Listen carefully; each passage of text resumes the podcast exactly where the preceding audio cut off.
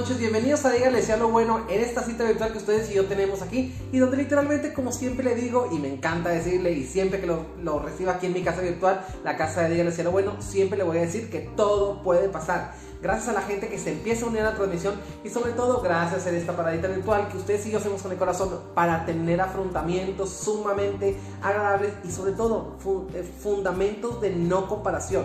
Porque el día de hoy vamos a hablar de un tema súper especial porque el tema de hoy el día de hoy precisamente se basa en eso, en la no comparación.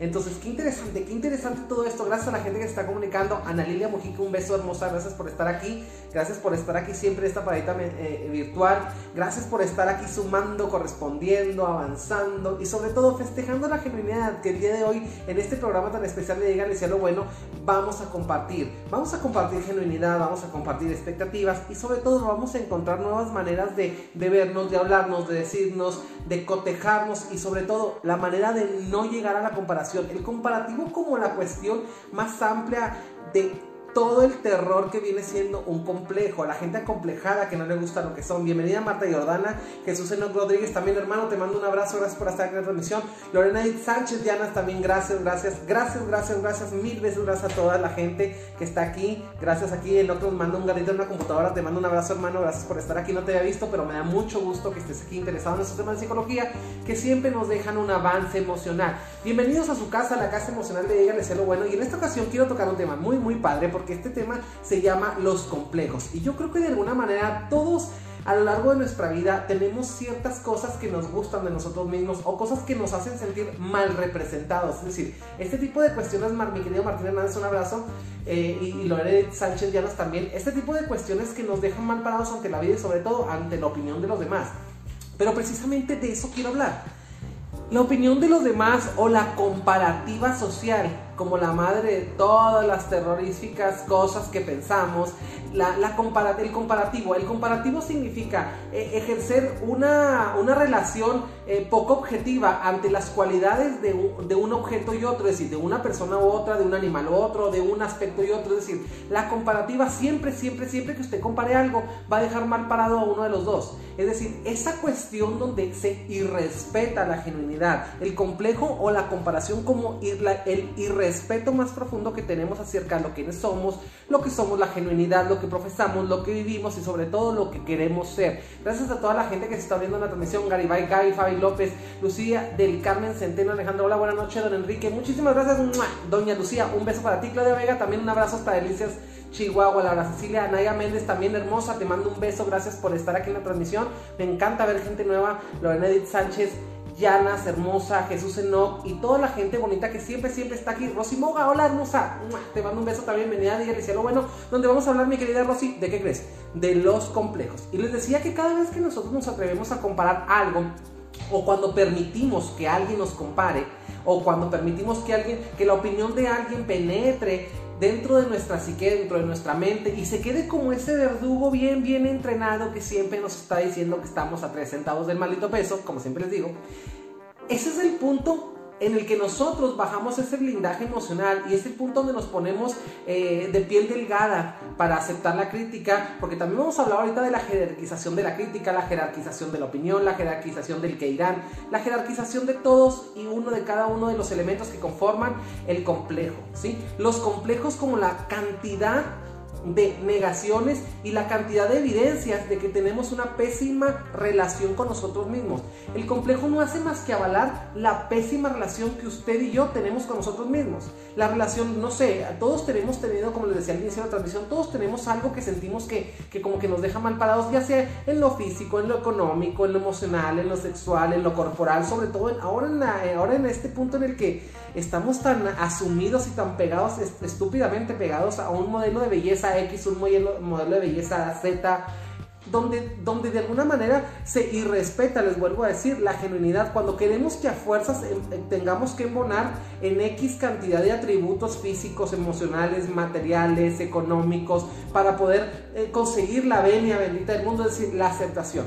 El acomplejado como esa persona que la persona que practica un complejo, es decir, que practica una mala relación consigo mismo y que permite la comparativa y es más, que una vez de que fue comparado desde niño, comparado, comparado, comparado en X o Y aspecto de su vida, termina internalizando esa comparativa que se vuelve patológica y es decir, ya no necesita que nadie lo compare. Él solito ya tiene aquí esa idea de comparativo. Entonces, es como, por ejemplo, cuando ve que llega, está en, un, está en un lugar, por ejemplo, es esa gente que tiene la profecía autocumplida. Por ejemplo, esa gente que dice, nadie me habla, nadie me quiere, y de pronto lo invitas a una fiesta y llega y va a decir, de seguro voy a llegar y nadie me va a hablar. Entonces llega a la fiesta y luego se queda así sentado en la orilla, va y se sienta en el último rincón así, este, sin platicar con nadie. Y, pues, ¿qué quieres, ¿qué quieres que pase? Pues que nadie te hable. Entonces es ahí donde él reafirma y dice, ¿ves? Yo sabía que nadie me iba a hablar, es que nadie me habla. Es decir, caemos en ese cierto tipo de profesión autocumplida. Entonces, qué interesante, ¿no? Qué interesante es que nosotros somos nuestra vacuna y nuestra enfermedad acerca de lo que pensamos. El programa pasado hablamos de un tema bien interesante también que eran las creencias, creencias de merecimiento, creencias de capacidad y creencias de posibilidad. En, este, en esta cuestión donde estamos hablando de los complejos, hablamos de una creencia eh, tóxica de capacidad, que de, ahí es de donde viene toda la deficiencia. Muchísimas gracias a la gente que se está comunicando. De Lara, Vicky R. León, Gabriela Luján Valderrama, también Hilda Costa y toda la gente que se está comunicando. Gracias por estar aquí en esta paradita emocional. Entonces, vamos, vamos, primero que nada me gustaría decir que si usted es una persona que tiene cierto tipo de complejo, es una persona que está buscando el error en sí mismo respecto a un modelo con el que usted mismo se compara. Es decir, imagínate, por ejemplo, cuando tenemos una cuestión de infidelidad, por lo regular, las mujeres siempre dicen, es que me fui infiel porque yo no tengo los boobies tan grandes, es que me fui infiel porque no soy buena en la cama, es que me fui infiel porque ya no soy tan joven, es que me fui... Y siempre estamos buscando el error en nosotros mismos. Ahí es donde nos acomplejamos, ahí donde, es donde nuestra valía emocional, es donde se ve mermada, ahí es donde nos estamos dedicando el acto de infidelidad de una persona que no tiene nada que ver con nosotros más que el hecho de que es nuestra pareja. Entonces, qué interesante, o sea, si se fijan como el acomplejado, aparte de que es una persona que tiene un verdugo interno donde le dice que siempre, de si son dos canicas, usted va a ser la canica más fea, si son, son dos elotes, van a ser los elotes más feos, donde dice que si son dos mujeres, ella es la mujer más fea, y si es hombre, va a ser el hombre con el pene más chiquito, o va a ser el hombre más menos siempre va a ser el hombre menos hombre, la mujer menos mujer, el niño menos, eh, el niño menos obediente, la abuela menos cariñosa. O sea, siempre estamos comparando, siempre estamos comparando y siempre estamos comparando. ¿Por qué? Porque estamos tratando a veces de mutilar lo que somos. Entonces, la comprobación de esto es que se ve mutilada la genuinidad cada vez que usted se compara, cada vez que usted se compara o que está buscando el error de usted, corre el riesgo de estar aceptando las culpas ajenas, cada, eh, comete el error de estar aceptando los criterios ajenos y volverlos propios, es decir, comete el error de borrar su voz e internalizar la voz de alguien. Ahora, en esta cuestión me gustaría mucho hablar de la jerarquización. Mi querida Cristina Janes, ¿cómo estás? Me quería hablar, me gustaría hablar mucho de la jerarquización de las opiniones y saber que siempre las opiniones, siempre las opiniones son ajenas.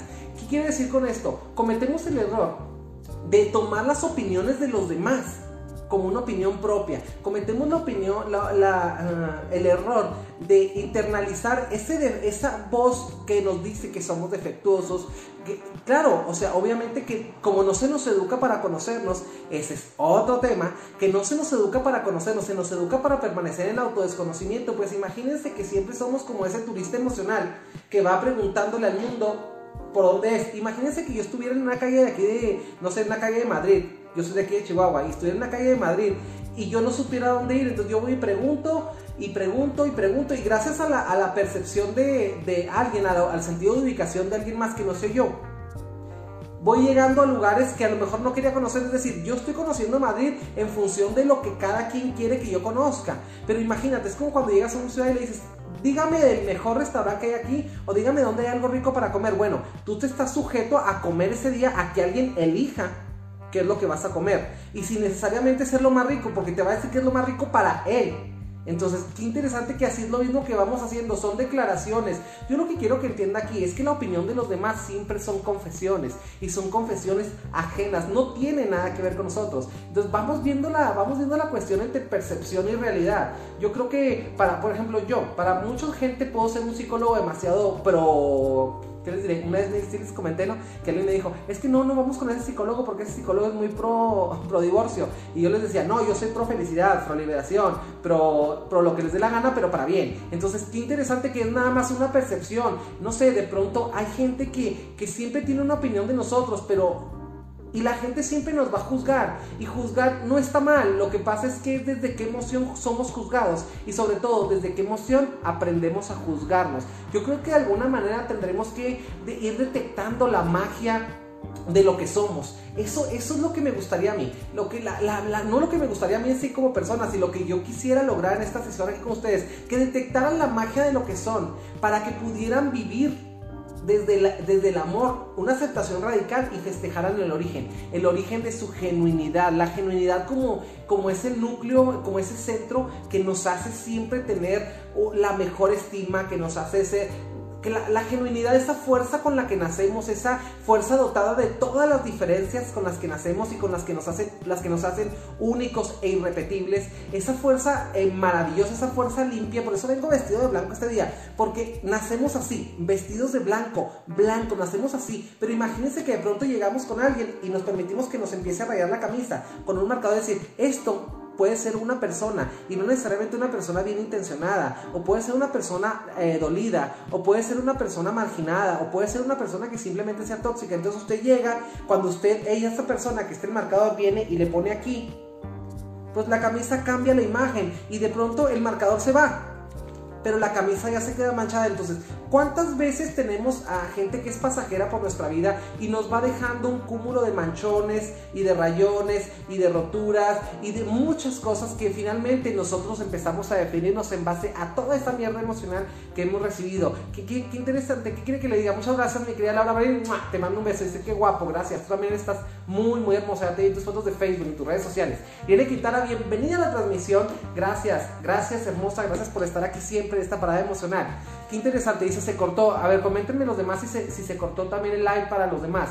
Qué interesante, ¿no? Entonces, vamos hablando las cosas como son, vamos hablando de este tipo de genuinidad que todos tenemos que festejar, vamos hablando de detectar la magia de lo que vivimos, la magia de lo que somos, la magia del, no sé, la magia de todo, todo, todo cuanto nos compete, porque lo que nos compete únicamente es lo que es nuestro.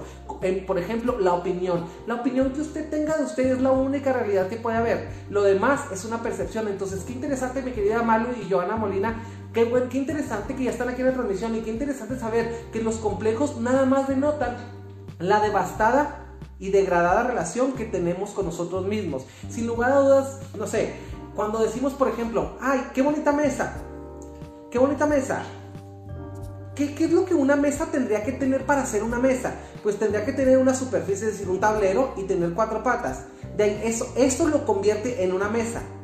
Ahora, si ustedes quieren comparar una mesa de metal con una mesa de cristal, bueno, pues habría que ver que hay una gran cantidad de diferencias porque habría el proceso de maduración, el proceso de fabricación, el proceso de diseño, y aunque, aunque fueran el mismo diseño, en vista de que son diferentes materiales, lucirían completamente diferentes, pero no por eso dejan de ser ambas un par de mesas. Entonces, qué interesante, ¿no? Coméntenme aquí las cuestiones en las que ustedes se han visto, se han visto como comparados, se sienten acomplejos. Coméntenme cuáles son sus complejos y los podemos resolver. María Luisa Hurtado dice, muy cierto, es lo que uno quiera, no lo que los demás quieran completamente. Fíjate, de pronto pensamos que, que vamos agradando al mundo por convertirnos en lo que el mundo demanda. Y de pronto sentimos que encajamos más en el mundo porque ya somos talla cero, porque ya tenemos las boobies así de grandes, o porque ya tenemos un pene así, o porque, no sé, o porque ya tenemos dinero, una trocota, tenemos, no sé, cuánta cantidad de cosas permitimos que nos describan o permitimos que se nos ponga en la, en la, cuestión social para poder agradar. Es decir, cuántas maletas vamos cargando emocionalmente por tal de vernos abundantes, cuando eso no es abundancia para nada. Eso realmente nos va a llevar finalmente a interpretar un papel que no tiene nada que ver con la genuinidad. Aquí en terapia yo por lo regular cuando vienen los pacientes cuando son pacientes que los que me cuesta un poquito este, eh, penetrar, entrar ahí en su, en su mente, en su psique, para que, para que se suelten, para que me confiesen, para que me cuenten quién son, sobre todo en las primeras sesiones, ¿no? Y llegó un punto que alguna vez tenía un paciente que estábamos aquí, ¿no? Y me decía, este, le digo, ¿qué te trae por aquí? Es la pregunta con la que siempre empiezo. Y me decía, esto y esto y esto y la... ¿Y tus papás? No, pues, no, todo perfecto. Y cada cosa que yo le preguntaba era todo perfecto, todo perfecto, todo perfecto. Hasta que llegué un punto y dije, bueno, oye, ¿y qué chingados haces aquí? Pero porque este personaje que vienes aquí a interpretar, pues no necesita un psicólogo. Este personaje que viene a interpretar necesita, no sé, un escaparate para que todo el mundo lo vea. Es perfecto. Entonces que se me quedó viendo y me dice, tienes razón. Le dije, ok, salte, lo devolví, lo saqué del, del consultorio, le dije, salte, vuelves a tocar la puerta y ahora sí quiero que entres siendo tú. No quiero conocer al personaje, este personaje no me sirve. A mí me sirve el actor. Quiero que entres y me traigas al actor, al que interpreta el personaje, para ver si ese personaje lo está empobreciendo, lo está enriqueciendo, para ver qué es la recompensa que ese actor tiene de interpretar este personaje, que definitivamente nada tiene que ver con la naturaleza de una persona que viene al, psicólogo, ¿no? Entonces, qué interesante, ¿no? Muchísimas gracias, mano, también mando un beso, dice, mi madre, yo por eso estoy en el proceso de conocerme a mí misma y reforzando el amor propio para que nadie venga a mancharme mi camisa blanca. Completamente de acuerdo, mi querida Cristina Jales, y ahora muy bien, ¿eh? ¿Quieres que te diga una cosa? Eso, eso no es un elogio, eso es una obligación que todos tendríamos que tener. El autoconocimiento acompañado del amor propio es la mejor medicina para que nadie te dañe con comentarios y, juzgan, y, eh, y opiniones que no tienen nada que ver contigo. Eso dice mi querida Cristina Jares completamente. La aceptación radical, esa es la parte en donde yo quiero trabajar con ustedes. Quiero que tengan una aceptación radical acerca de lo que ustedes son, puros complejos físicos. Fíjate, ¿por qué tenemos que tener un complejo físico? No sé, cuando yo era niño, yo les voy a contar un complejo de los que yo tenía. Dice, cuando yo era niño, yo me chupaba el dedo, no sé si les comenté. Entonces tenía los dientes así, súper salidos, así, hasta acá. Salidísimos. De hecho, tengo aquí recortado y todo porque tengo unas, unas, unas uh, cirugías aquí en los dientes. Y si se fijan ahora, mis dientes son derechos. ¿Sí? Pero mis dientes no eran así. No eran así. Entonces, qué interesante, ¿no? Qué interesante que yo, a mí me decían el lobo porque tenía la quijada. Y después, cuando fui al dentista, el padecimiento que yo tenía, haz de cuenta que los dientes de abajo son así y mis dientes de arriba estaban así se llama Quijada de Coyote. Entonces, qué interesante, qué interesante eso, ¿no? Porque eso me yo me sentía súper mal representado socialmente o, con la gente y me, alimentaba muchas inseguridades. Y qué interesante que cuando tú vas teniendo este tipo de cuestiones donde sientes que, que andas caminando como entre, lo, entre que se va a romper el piso, así como que entre los hoyos, en los hoyos de tu propia inseguridad, qué interesante que vamos llegando a rumbos que no queremos estar. Y de pronto vamos estando tan pendientes de no caernos o de que no nos critiquen, que se nos va olvidando el amor propio, se nos va olvidando la imagen que tenemos y se nos va olvidando sobre todo ese niño que debemos siempre abrazar, el niño interior, ese niño que debemos de abrazar, ese niño que nació saludable, ese niño que nació sano, ese niño que nació perfecto como es, que no hay niño feo ni niño bonito, todos los niños son lo que son. Entonces, qué interesante, ¿no? E, e, esa parte de, del complejo, dice, mi complejo, dice Laura Marense, mi complejo es porque estoy pasada de peso y la imagen de la mujer siempre es delgada. Fíjate, yo creo que habría que ver una pintura de Miguel Ángel, habría que ver una pintura de, de arte de, la Edad Media, en donde si ustedes se fijan, las mujeres eran robustas, en donde si se fijan, las mujeres eran, eran como que tenían mucho vientre. Eso era una mujer, esa era una mujer ultra bella, ¿no? es lo que agarraban los pintores como musas para inspirarse. Entonces, ¿cómo vamos avanzando en los modelos sociales? Es decir, vamos teniendo una mayor inseguridad acerca de nuestro cuerpo y vamos tratando de quitarle las cualidades de lo que es el cuerpo al mismo cuerpo. Es decir, esto que ustedes están entendiendo como que una mujer talla cero es la mujer más hermosa, entendemos que también podría ser, si lo pusiera, pudiéramos juzgar de otra manera, también podría ser una mujer muy mutilada. Porque si comparáramos exclusivamente el estilo o el, modelo de belleza de aquella época con el de hoy, pues obviamente entonces todos estamos hechos unos marranos, ¿no? Entonces, pero claro que no, imagínate nada más. Cuando tú te, cuando tú te pones a comparar precisamente y respetas la, la virtud de cada modelo, entonces mi querida Laura Marín, yo creo que habría muchas más cosas que, festejar, que simple y sencillamente estar viendo que no encajamos con un modelo de belleza contemporánea, fíjate, contemporánea, es decir, que va pasando y que definitivamente va a cambiar a lo largo del tiempo, es decir, estás sufriendo por algo que hoy es importante, pero mañana no. Así es que bienvenida a la transmisión, linda noche también mi querida Rita Cárdenas. César Medina dice, a mí me pasa que la opinión ajena ni para bien ni para mal me sirve. Cuando el peor juez es mi pensamiento, a mí algo que me sirve, que me ha servido es aprender a, relativizar y ver, no ver el todo a través de eso, completamente. Ese complejo de efecto, fíjate, imagínate, yo les decía, yo me, me tuve que operar aquí los dientes. No tenía los dientes, tenía los dientes horribles. De hecho, estaba buscando en el álbum, en el álbum de cuando era niño estaba buscando una foto, pero no la encontré para que la vieran. De veras, o sea, cuando yo era niño, era un niño súper así, súper diferente a todos los demás niños. Este, mi mamá adoptiva, que es maestra de kinder, me dice, eras el niño más feito de todos, pero eras el niño más lindo. Entonces, no era que fuera el niño más feito de todos, sino que era el niño, ni que fuera el niño más lindo, sino que yo era demasiado afín a ella, o que ella a lo mejor veía, es una persona que ve más allá de lo belleza, ella ve las cualidades y las actitudes y las actitudes de las personas. Entonces, qué interesante que la gente nos describe en función de lo que ve de lo que está acostumbrado a ver en sí mismo. Entonces, vamos hablando las cosas como son. Mi querido, mi querido eh, César Medina, muchísimas gracias por el comentario completamente, estás completamente lo cierto. Si relativizamos, vamos a poder jerarquizar las opiniones. Por ejemplo, bienvenida Rosa María Delgado, buenas noches, hermosa, gracias por estar aquí. Gracias por estar aquí, Consuelo Soto Galido también. Hace mucho que no te veía, hermosa, ya te extrañaba, gracias. Entonces, qué interesante estar aquí, ¿no? Qué interesante estar aquí relativizando la opinión. Y la opinión no necesariamente tiene que ser una ley. Pero quieren que les diga una cosa, convertimos las opiniones de los demás en una ley que nos domine, es una ley que nos, que nos va poniendo un tabulador de valor. Y estúpidamente ejercemos ese, ese tabulador de valor de una manera completamente radical. Radical como debería ser la autoestima, radical como debería ser la, aceptación, radical como debería ser el blindaje emocional. Fíjense, yo les, yo les siempre les comento, todos, todos somos mejores. Lo que pasa es que somos mejores en cosas diferentes. Si me preguntas aquí, aquí en la cuestión con Consuelo, con la cuestión con Rosa María Delgado, en la cuestión con Laura Marín, todos somos mejores, es decir, todos somos bellos en algún tipo de cuestión. Lo que pasa es que tratamos siempre de encaminarnos hacia el mismo punto y respetando, y volvemos a lo mismo, y respetando la esencia. Y yo creo que la esencia es una de las mayores cualidades. La esencia es la caja de las cualidades que traemos. La esencia es donde vienen los talentos, donde vienen las virtudes. La esencia es donde vienen, por ejemplo, yo les digo mucho a gente que yo les digo, por ejemplo, ¿cómo suena? Yo a veces les pregunto a las personas, oigan, ¿y cómo suena cuando digo en la transmisión, quítese la chingada, quítese toda la mierda emocional de arriba? Y la gente me dice, es que en ti no se oye mal.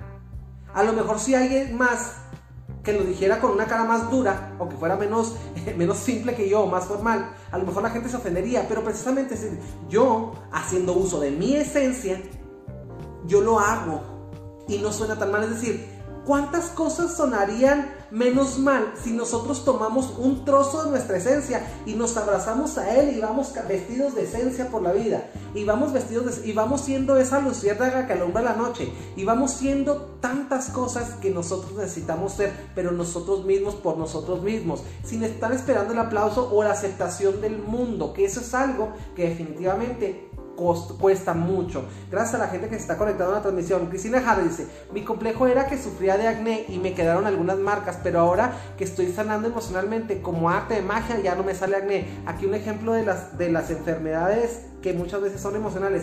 Completamente, por ejemplo, tiene mucho que ver el vitiligo, por ejemplo, el vitiligo. El otro día estábamos hablando, César y yo, el pelón y yo estábamos hablando de que el vitiligo tiene una causa de que estamos tratando de romper ese velo, ese complejo, esa, esa cuestión de negación acerca de lo que somos. Y cuando muchas personas que les cuesta mucho trabajo dentro de su familia aceptar lo que son, eh, eh, como, como romper con un compromiso transgeneracional, por ejemplo, de pronto nos empezamos a manchar de la piel. El vitiligo es la despigmentación de la piel, ¿sí? El vitiligo es, esa cuestión donde hay ciertas, ciertas, este, ciertas sustancias en el organismo que se dejan de producir, entonces empezamos a despigmentar la piel hasta que se queda blanca. Entonces tiene muchas cuestiones el vitiligo, tiene muchas cuestiones emocionales, donde callamos lo que, lo que sentimos, donde no, sentimos, donde no nos sentimos como apreciados, donde nos sentimos como todo ese tipo de cosas que tiene que ver con alergias en la piel, tiene que ver con la intoxicación del entorno en el que hemos vivido. Eso es lo que tiene que hacer. Entonces, es lo que tiene que ver con eso. Me quería Cristina dejar de decir, todos los complejos que tenemos, todos los no. Por ejemplo, yo me acuerdo que un día estábamos en, estábamos en, un centro comercial y de pronto, no sé, pasó alguien y me dijo, ¿qué me ves? Niño trompudo. Así me dijo, ¿qué me ves trompudo? Y a mí me dolió un chorro, o sea, pero era una persona X que iba caminando, o sea, no sé, creo que era alguien de la misma tienda que pasó y no sé por qué me lo dijo. Al día de hoy, pues no me imagino diciéndole eso a un niño, ¿no? Pero yo creo que conforme va pasando el tiempo nos hemos ido culturizando el respeto. Y yo, yo ese día, te juro que ese día, hasta el día de hoy que tengo 36 años, me, acuerdo, me acuerdo, inclusive me acuerdo de la cara de la persona, me acuerdo de la cara de la, era una mujer, me acuerdo de la cara de la señora, me acuerdo del súper, me acuerdo cómo le, o sea, me, me dejó muy marcado esa parte. Pero ahorita se los puedo contar como una referencia saludable. Pero en ese momento yo me sentía mal. Entonces, lejos de, de yo tener una autoestima radical, yo lo que hacía es que me escondía. Yo me acuerdo que ese día lo primero que hice fue taparme la cara. Y, y me fui todo el camino tapándome la cara. Yo me acuerdo mucho, fíjate, yo me acuerdo mucho también que cuando estaba chico, este, no sé, a lo mejor no estaba en un ambiente, no era un ambiente como tan saludable para un niño. Bueno, definitivamente no era un ambiente saludable para un niño. Este, y yo me acuerdo que había muchos adultos que, me, que, se burlaban de mí, de, se burlaban de mí, de mi preferencia sexual, se burlaban de mi, de mi tipo de cabello, se burlaban, claro que hasta que conocí a la gente de Ginza Salón, ¿verdad? Y ahí me arreglaron. Este, pero eso fue hace como dos meses. No te crean. Entonces yo convivía en un de gente como muy miserable, como de gente como muy pobre, ¿no? Muy pobre emocionalmente. Entonces, donde siempre había una burla, siempre había un apodo, siempre había esto, siempre había el otro. Y de alguna manera crecí con muchas, muchas, muchas inseguridades. Pero quieren que les diga una cosa. Curiosamente, al día de hoy, a mis 37, próximamente 37 años, voy viendo que todas las, todas las cuestiones de burla, que eran de burla, curiosamente hoy son virtudes. Entonces, realmente eso era. Eso era la intención. La intención era mutilar, era jerarquizarme para abajo, era sumarme, era, sumarme defectos, restarme virtudes. Eso era lo, que, era lo que se quería, eso era lo que se trataba de hacer. Claro que después de pasan los años y uno ve los ambientes en los que ellos siguen conviviendo, este, y, uno ve cómo se siguen tratando y cómo se sigue normalizando la violencia, cómo se normalizan incestos, cómo se normalizan abusos, cómo se normalizan tantas cosas, te das cuenta del bote de la basura del que vienes, ¿no? Pero definitivamente no, no porque vengas de un bote de la basura estás condenado a vivir en un basurero. Eso es cuestión de cada quien. Se los paso al costo sin ganarme nada. Ya saben que siempre me gusta mucho contar, contarles algo de mí y que ustedes me cuenten algo de ustedes. Por eso el lema de aquí es, bienvenidos a Dígale sea lo bueno, donde nadie le hace el favor a nadie y donde todos de igual o igual construimos métodos de afrontamiento. ¿Qué quieren que les diga? Entre sus historias y las mías, uff, nos vienen cosas maravillosas, las cosas para decirle sí a lo bueno. Consuelo Soto y dice, sí, gracias Liz, yo más, saludos, un beso, un beso hermoso, hermosa, gracias Consuelo, gracias a quien están etiquetando. Dice Lucía del Carmen Centeno, dice, yo cuando era más joven era delgada, pero ahora soy gordita y me siento bien aunque mi esposo me critique, ya no le hago caso, fíjate. Hay un dicho que me, me encanta porque hay una, el otro día vi en Facebook un post que va afectado hacia esto que va tratado hacia eso directamente. Dice, nos exigen que llenemos un brasier, entonces nosotras vamos a exigir que llenen los boxers, es decir, el tamaño. Entonces, vamos a hablar de, vamos a hablar de quién, quién es el que te está criticando, es decir, vamos a hablar de eso, ¿no? O sea, ¿quién te critica? O sea, de alguna manera tenemos que tener esta cuestión de, de saber de dónde viene la crítica. Y la crítica, y la crítica quieren que les diga una cosa quieren que les diga una cosa, la crítica a veces viene de alguien que está más, más, más alejado de la belleza que nosotros. Fíjate, ¿cómo jerarquizar, cómo jerarquizar las opiniones y saber que siempre son ajenas? Número uno, cuando tú, cuando alguien, hay que ver quién te dice la opinión, quién te está comparando, quién te pone el rango, es decir, quién compone el estándar contra lo que se te está comparando, ¿no? Si es alguien que no te quiere, pues obviamente que va a ser, no, va a ser para jerarquizar para abajo, va a ser para restarte, va a ser para nivelarte hacia abajo. Si te lo está diciendo, digo, yo siempre les digo las palabras de quien viene, ¿no? Entonces, imagínate que de pronto pasa alguien y te dice, no sé, gorda. Y tú lo ves y tú dices, no, no, pues, hello. Este, es una persona, uff, o sea, no. Tú lo ves y dices, bueno, que te compre que no te conozca, ¿no? Es decir, quien crea que va por la vida siendo perfecto, quien vaya por la vida pensando que es perfecto, está jodido. Y está jodido porque junto a su perfección eh, fruncida, junto a su, perfección eh, de, cartón, todo va a parecer poco, pero vamos hablando de las cosas que sí son en realidad. Yo creo que aquí habría que tener una cuestión de que si tu marido también se, se mantiene como lo conociste, ¿no? Porque de pronto también la belleza es algo que ha estigmatizado meramente a las mujeres, ¿no? De pronto la mujer tiene que ser bella, 90, 60, 90, que no sé quién chingado se les ponen esas medidas, este, estar entaconada, pero también por otro lado, como dice el dicho, toda, todo ángel, si quieres una esposa que parezca un ángel, pues tiene que, tienes que darle un, un cielo, porque los, los, los, ángeles no habitan en el infierno. Y de pronto la pareja es ese infierno en el que es muy imposible ser un ángel. Entonces vamos hablando las cosas como son. Mi querida Eva Tercero, bienvenido. Loli, Loli Morales Puente, excelente tema, gracias, un beso y un abrazo. Mi querido Iván Ramírez también, un beso, pelón. Consuelo Soto Galindo dice, yo tengo vitiligo y sí es muy difícil aceptarlo. Y, dice, y pese que ya tengo muchos años, no creo superarlo. Gracias por sus consejos. Fíjate qué interesante. ¿Quieres que te diga una cosa, mi querida Consuelo Soto Galindo? Las personas que tienen vitiligo son las personas que tienen tanta luz. Yo lo voy a ver así. Y espero que también tú. Son, significa psicológicamente, es gente que tiene luz es gente que va saliendo, que la luz se le quiere salir por donde se le está despigmentando las manchas, por donde se le está despigmentando la piel. Significa que te estás liberando, significa que hay, algo que se llama melatocitos. Los melatocitos se dejan de producir, entonces los melatocitos se dejan de producir y se empieza a despigmentar la piel por, por lo regular. Empieza en la boca, empieza en los ojos, ¿sí? Empezamos a despigmentar, por ejemplo, así en dos, tres pestañas por aquí, en los codos, en las cejas, en, todos los dobleces de aquí del cuello, en las axilas, en las rodillas, en todo lo que donde se te doblan aquí los muñones de los dedos. Entonces, ¿sabes qué? Yo creo que sería una cuestión de trascendencia, sería una cuestión de dejar salir la luz. Entonces, qué interesante que esas marcas ahora forman parte de tu marca personal. La marca de mi querida Consuelo Soto, la marca de Consuelo. Es decir, ¿cómo, ¿cómo tenemos que aceptar ese tipo de cuestiones? Yo me acuerdo que cuando me operaron aquí, me colgaba el labio, literalmente me colgaba el labio así. El labio me colgaba así. ¿Saben por qué? Porque como tenía los dientes así para afuera, como de lobo, ¿qué es lo que pasaba? El labio creció para poderme cubrir los dientes. ¿Qué, pasa cuando me cortan los de aquí me operan los dientes? Que el labio me. Haz de cuenta que me quedaba la bastilla, haz de cuenta que me habían desdoblado la bastilla, ¿no? Así. Entonces, ¿qué pasó? ¿Qué es lo que tuvieron que hacer? Me lo tuvieron que cortar y me lo tuvieron que formar.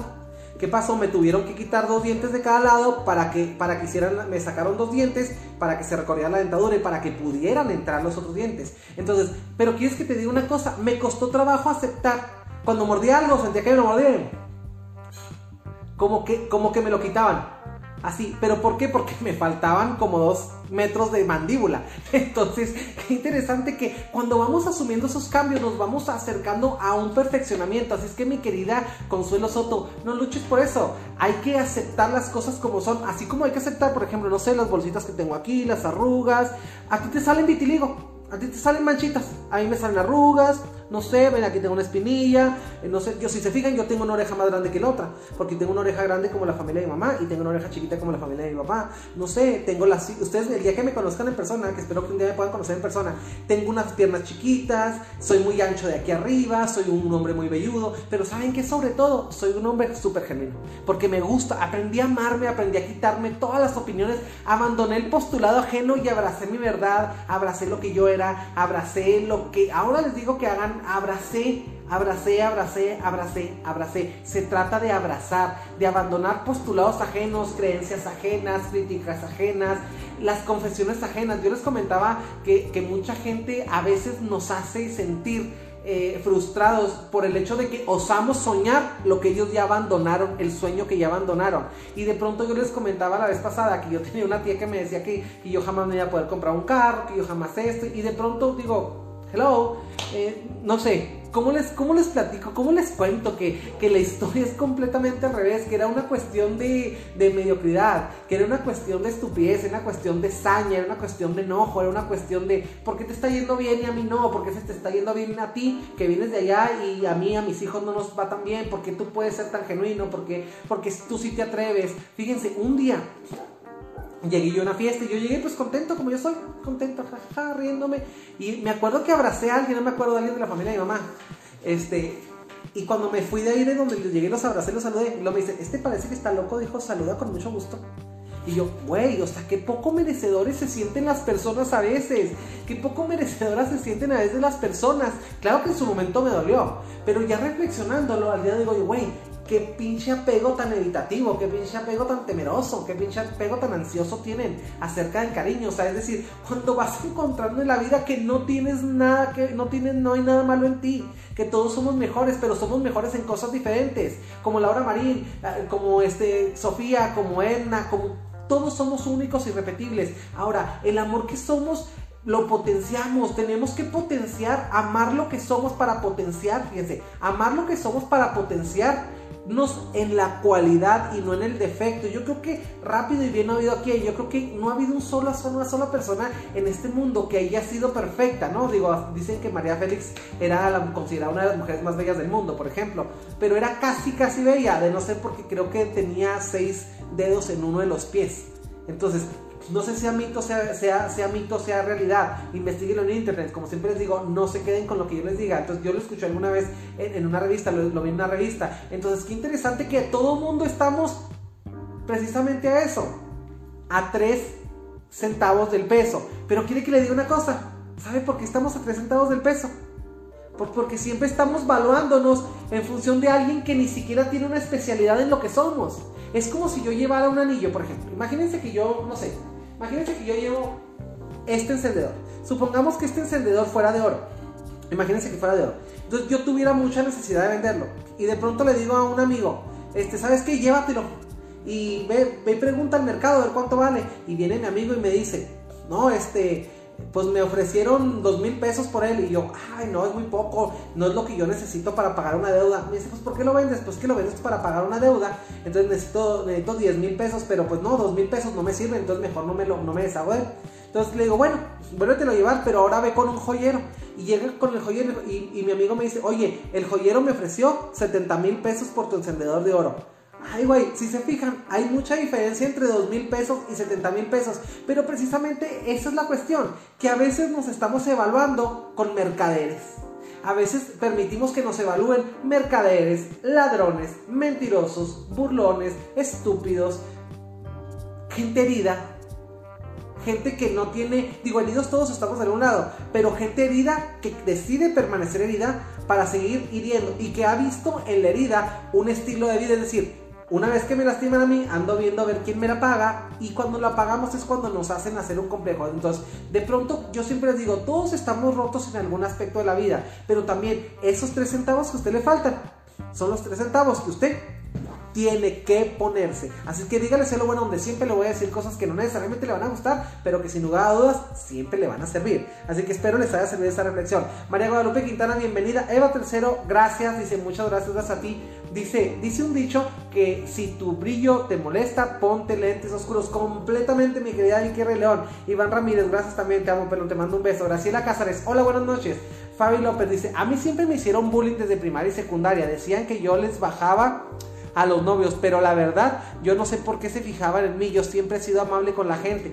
Y hoy me acuerdo, mm, dice, yo me acuerdo y me da risa la verdad, yo ya no quería ir ni a la escuela porque tenía miedo a la bola de chavalas, qué recuerdo, fíjate, a veces el hecho de ser, ser algo, fíjate, de pronto somos como el punto de interés para mucha gente y eso lastima a los demás, pero Curiosamente, si tú eres un punto de interés en base al juicio de valor de muchas personas, no tiene que ver contigo, tiene que ver con lo que eres. Entonces, está cabrón estarnos eh, siempre como mutilando para embonar. Y, la cuestión de los bullies, es decir, los, los que practican el bullying, es esa precisamente, es que ven de una, sobre, de una sobresalencia, de una, de una ¿cómo les diré? De una exuberancia, la, la vuelven un defecto. La exuberancia es, es la prolongación, la exuberancia es la promoción o la exuberancia es la exaltación de algo que es un juicio de valor positivo, es decir, la belleza, el dinero, lo que la gente cree, la salud, los cuerpazos, el, las buenas nalgas, la buena chichi,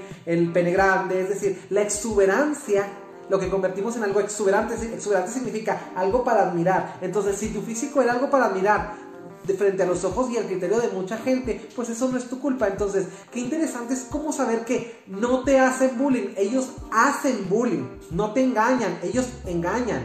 No te roban, ellos roban. Yo no puedo decir, es que vinieron y me robaron. No, no me robaron, robaron porque, no sé, el otro día aquí afuera de mi casa que tengo una columna así como de cerámica y este así grande que este es como parte de la fachada y abajo hay un foco como un spotlight que alumbra la fachada. Y el otro día saliendo, no estaba el foco.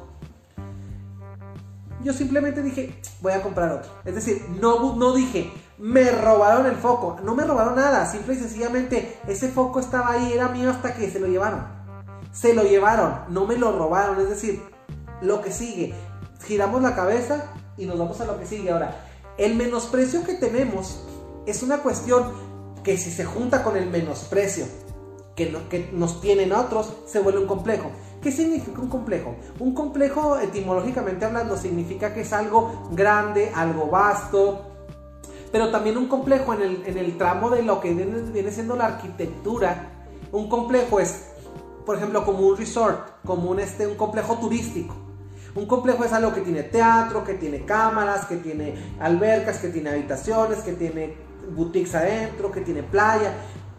Es decir, ¿cuántas cosas se necesitan para construir un complejo, para hacer un complejo? Pues yo creo que en el caso de los complejos de autoestima se necesitaría tener un cierto repudio hacia uno mismo y un repudio que alguien nos tuviera. Entonces cuando se combina el desagrado de afuera de, las personas con el desagrado que nosotros tenemos adentro, pues es el complejo perfecto. Entonces por eso, por eso cuando, a diferencia que las personas que tienen un agrado, una aceptación hacia lo que son, cuando alguien viene y les, les promueve un repudio hacia sí mismos, esa gente se ríe. Esta gente, nosotros decimos, por favor, o sea, ya te viste. Entonces, qué interesante es eso, que mientras nosotros tengamos una aceptación, una autoestima radical, no vamos a sentir una tierra fértil para que nadie nos ocasione un complejo, para que nadie nos ocasione una, inseguridad, para no, para no dedicarnos la infidelidad a una pareja, para no sentirnos burlados, para no sentirnos lastimados. Recuerden, el respeto te lo falta cualquiera, la dignidad nosotros lo entregamos. Y de alguna manera cuando somos una persona complejada, somos una persona que ha decidido entregar la dignidad por medio de una disculpa acerca de algo que no es una deficiencia, pero que en el entorno social donde estamos se ve como tal, se ve como una deficiencia. A veces, no sé, yo les decía que tenía una compañera que tenía unas boobies así bien grandes en la secundaria y de pronto, ¡pum!, le salieron las boobies.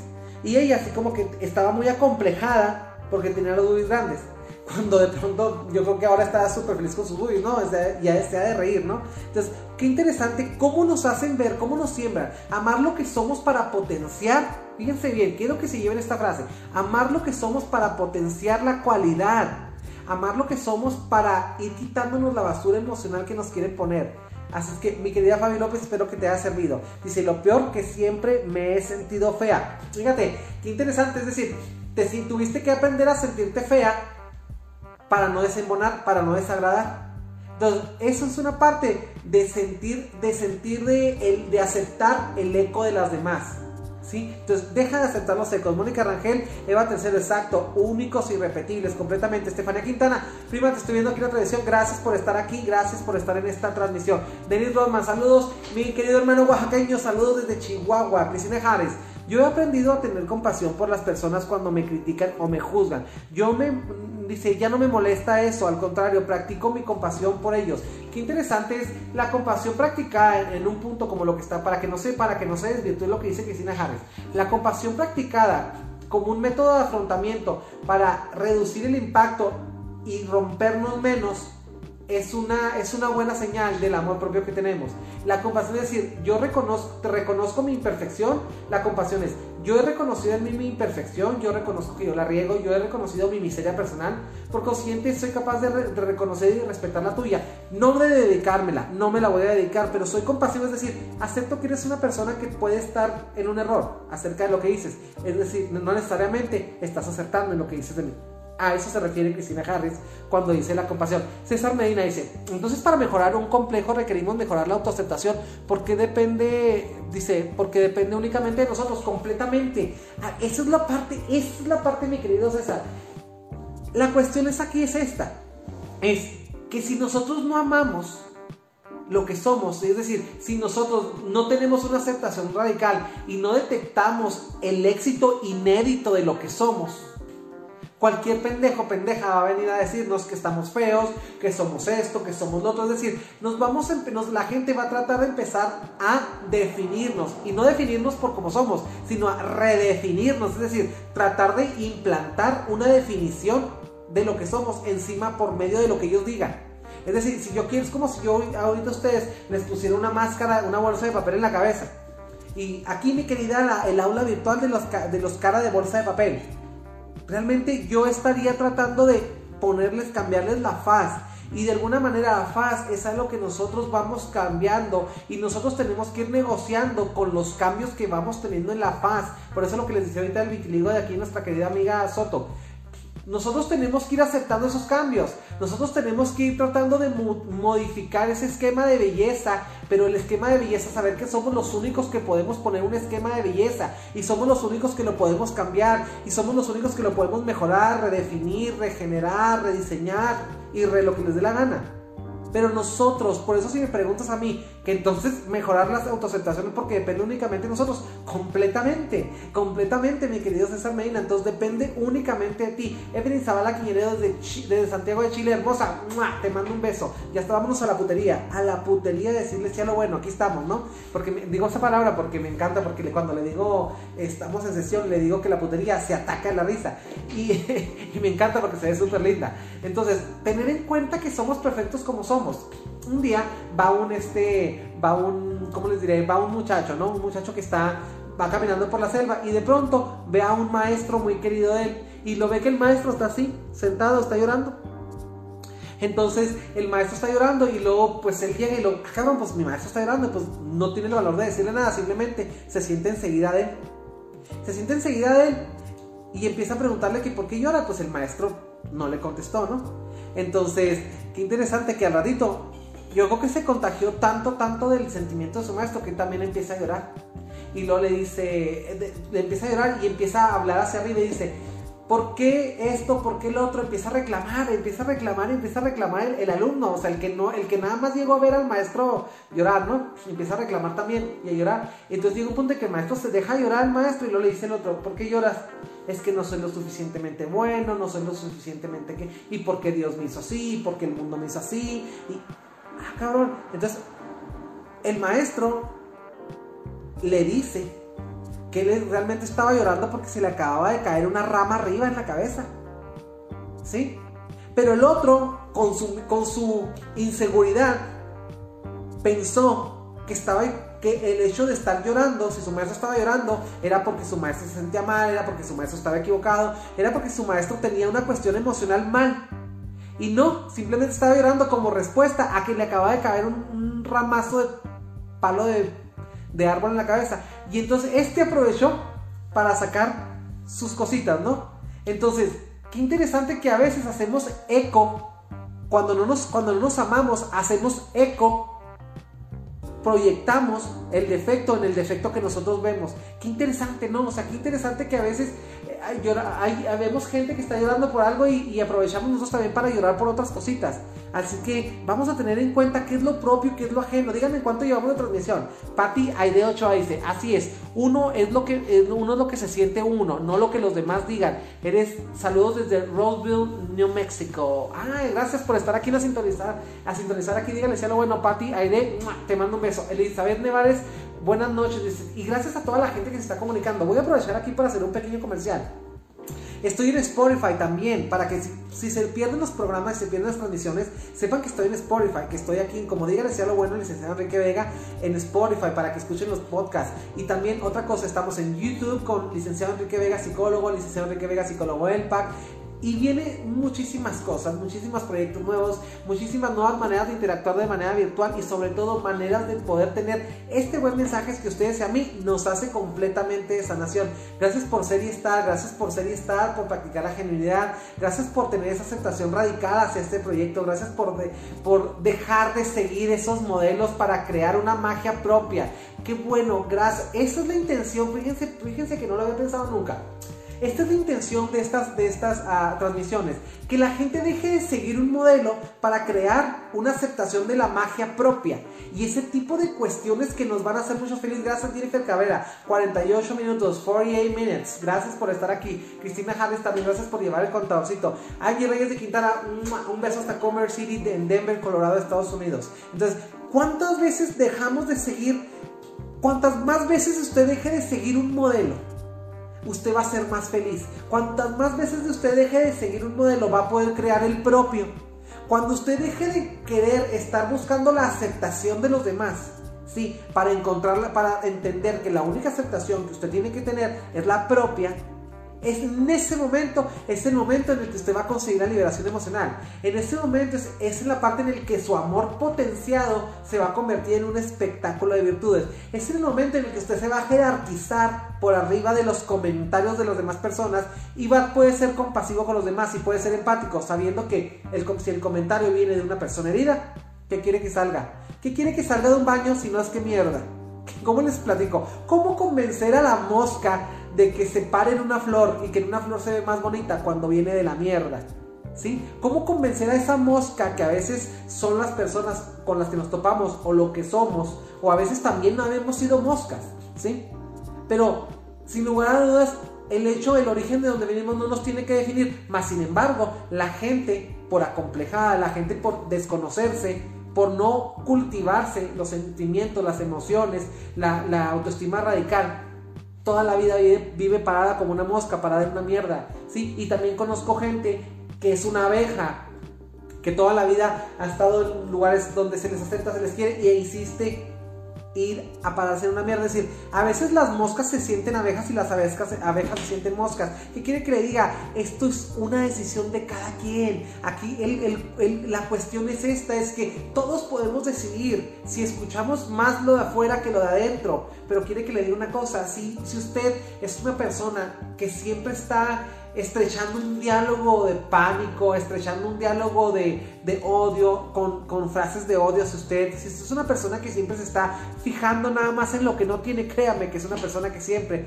no se va a sentir a los 3 centavos del peso, se va a sentir a los 100 centavos del peso, es decir, se va a sentir nada. Entonces, cuando usted es una persona que se siente nada, es una persona que cualquier cosa viene y le hace sombra. Entonces, Qué interesante, ¿no? Dice Cristina Jara, dice, ¿para cuándo el tema del sanando el niño interior? ¿Qué te parece, mi querida Cristina Jara? Ese lo aventamos el viernes, ¿no? Sanando el niño interior. Entonces, ¿qué quieren que les diga? ¿Qué quieren que les diga esto? Valemos todo el oro del mundo, tenemos una cuestión de festejar. En la medida en la que festejemos la genuinidad, vamos a encontrar la virtud de la vida, la virtud de vivir bien, la virtud de festejar lo que somos, de tener una un cuestionamiento de talento, donde vamos a empezar a hablar de en lugar de hablar de defectos, vamos a hablar de talentos, vamos a hablar de virtudes, vamos a hablar de amor propio, vamos a hablar de esperanza, vamos a hablar de salir adelante, vamos a hablar de sanación, vamos a hablar de proyectos, vamos a dejar de estar hablando de chismes. Ahora, las personas que siempre hablan del chisme, por ejemplo, el chismoso, es una persona que tiene un complejo tremendo. Es una persona que necesita ir viviendo de la desgracia ajena para poder completar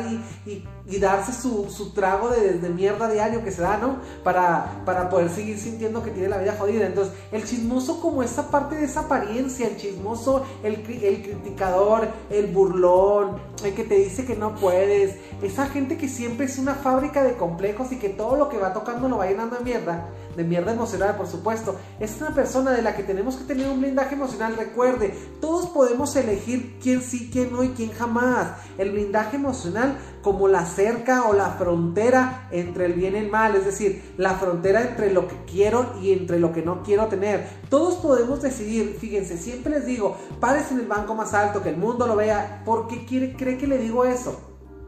Porque una persona que se para en el banco más alto es una persona que jerarquiza la opinión de los demás y que ve la opinión donde viene. Es una persona que no está complejada. Una persona que, que se sube en el banco más alto para que todo el mundo lo vea. Es una persona que está consciente de que él es un espectáculo para mostrar. Gracias por estar aquí en la transmisión. Yo me voy porque tengo, me los voy a dejar un poquito antes de lo normal. ¿Saben por qué? Porque tengo una videosesión virtual y como es otra zona horaria, pues tengo que adaptarme a la zona horaria y allá son, creo que son como tres horas más. Entonces, vamos haciendo las cosas como son, vamos siguiendo esta labor, parece el banco más alto, detecte la magia de lo que es, ámese, quiérase, estreches en un diálogo de amor, en un diálogo que jerarquiza siempre el punto más alto, que es el punto de amor. La comparación mata, la comparación empobrece a cualquiera, la comparación siempre va a dejar mal parado a alguien. Deje de seguir modelos, haga el suyo, deje de seguir bellezas, haga la suya, párese desde la suya, acéptese radicalmente, detecte el éxito que inédito que todos somos por haber nacido lo, siendo lo que somos. Somos perfectos como somos. Todos somos mejores, todos somos algo bueno, pero somos algo bueno y algo mejor en puntos diferentes. Deje de compararse, sígale diciendo algo bueno lunes, miércoles y viernes, 8 de la noche sobre todo. descanse, apapáchese, quiérase y sobre todo practique, practique lo que este loco psicólogo mexicano le dice aquí, practíquelo, hágalo, e investigue, cree su propia terminología, haga su filosofía, haga su magia de la vida y sobre todo ámese incondicional y radicalmente. ¿Qué quiere que le diga? La vida es una maravillosa aventura y yo me voy como siempre con el corazón lleno, con el corazón, con la canasta, porque este día voy a dormir con la canasta súper llena de las emociones de todo lo que viví y todo lo que amé, nos, que nos falten horas del día para vivir y sobre todo que nos falten y que nos sobren y que nos resobren y que nos refalten las ganas de vivir y que nos siempre y que nos lleven a, nuevos escenarios. Si usted no está a gusto en un lugar, muévase, no es un árbol. No deje de estar esperando la aceptación. Deje de valorarse en función de los mercaderes, de los burlones, de los criticones, de la gente herida. Vaya y valórese si usted es oro. Párese en una joyería y que un joyero lo evalúe. No permita que cualquier pendejo pendeja le diga cuánto vale. Dígale sea lo bueno lunes, miércoles y viernes, 8 de la noche y la vida es una genial aventura. Y yo me voy con el corazón lleno y sobre todo me voy porque me voy, porque tengo que seguir. Gracias a todos, bendiciones.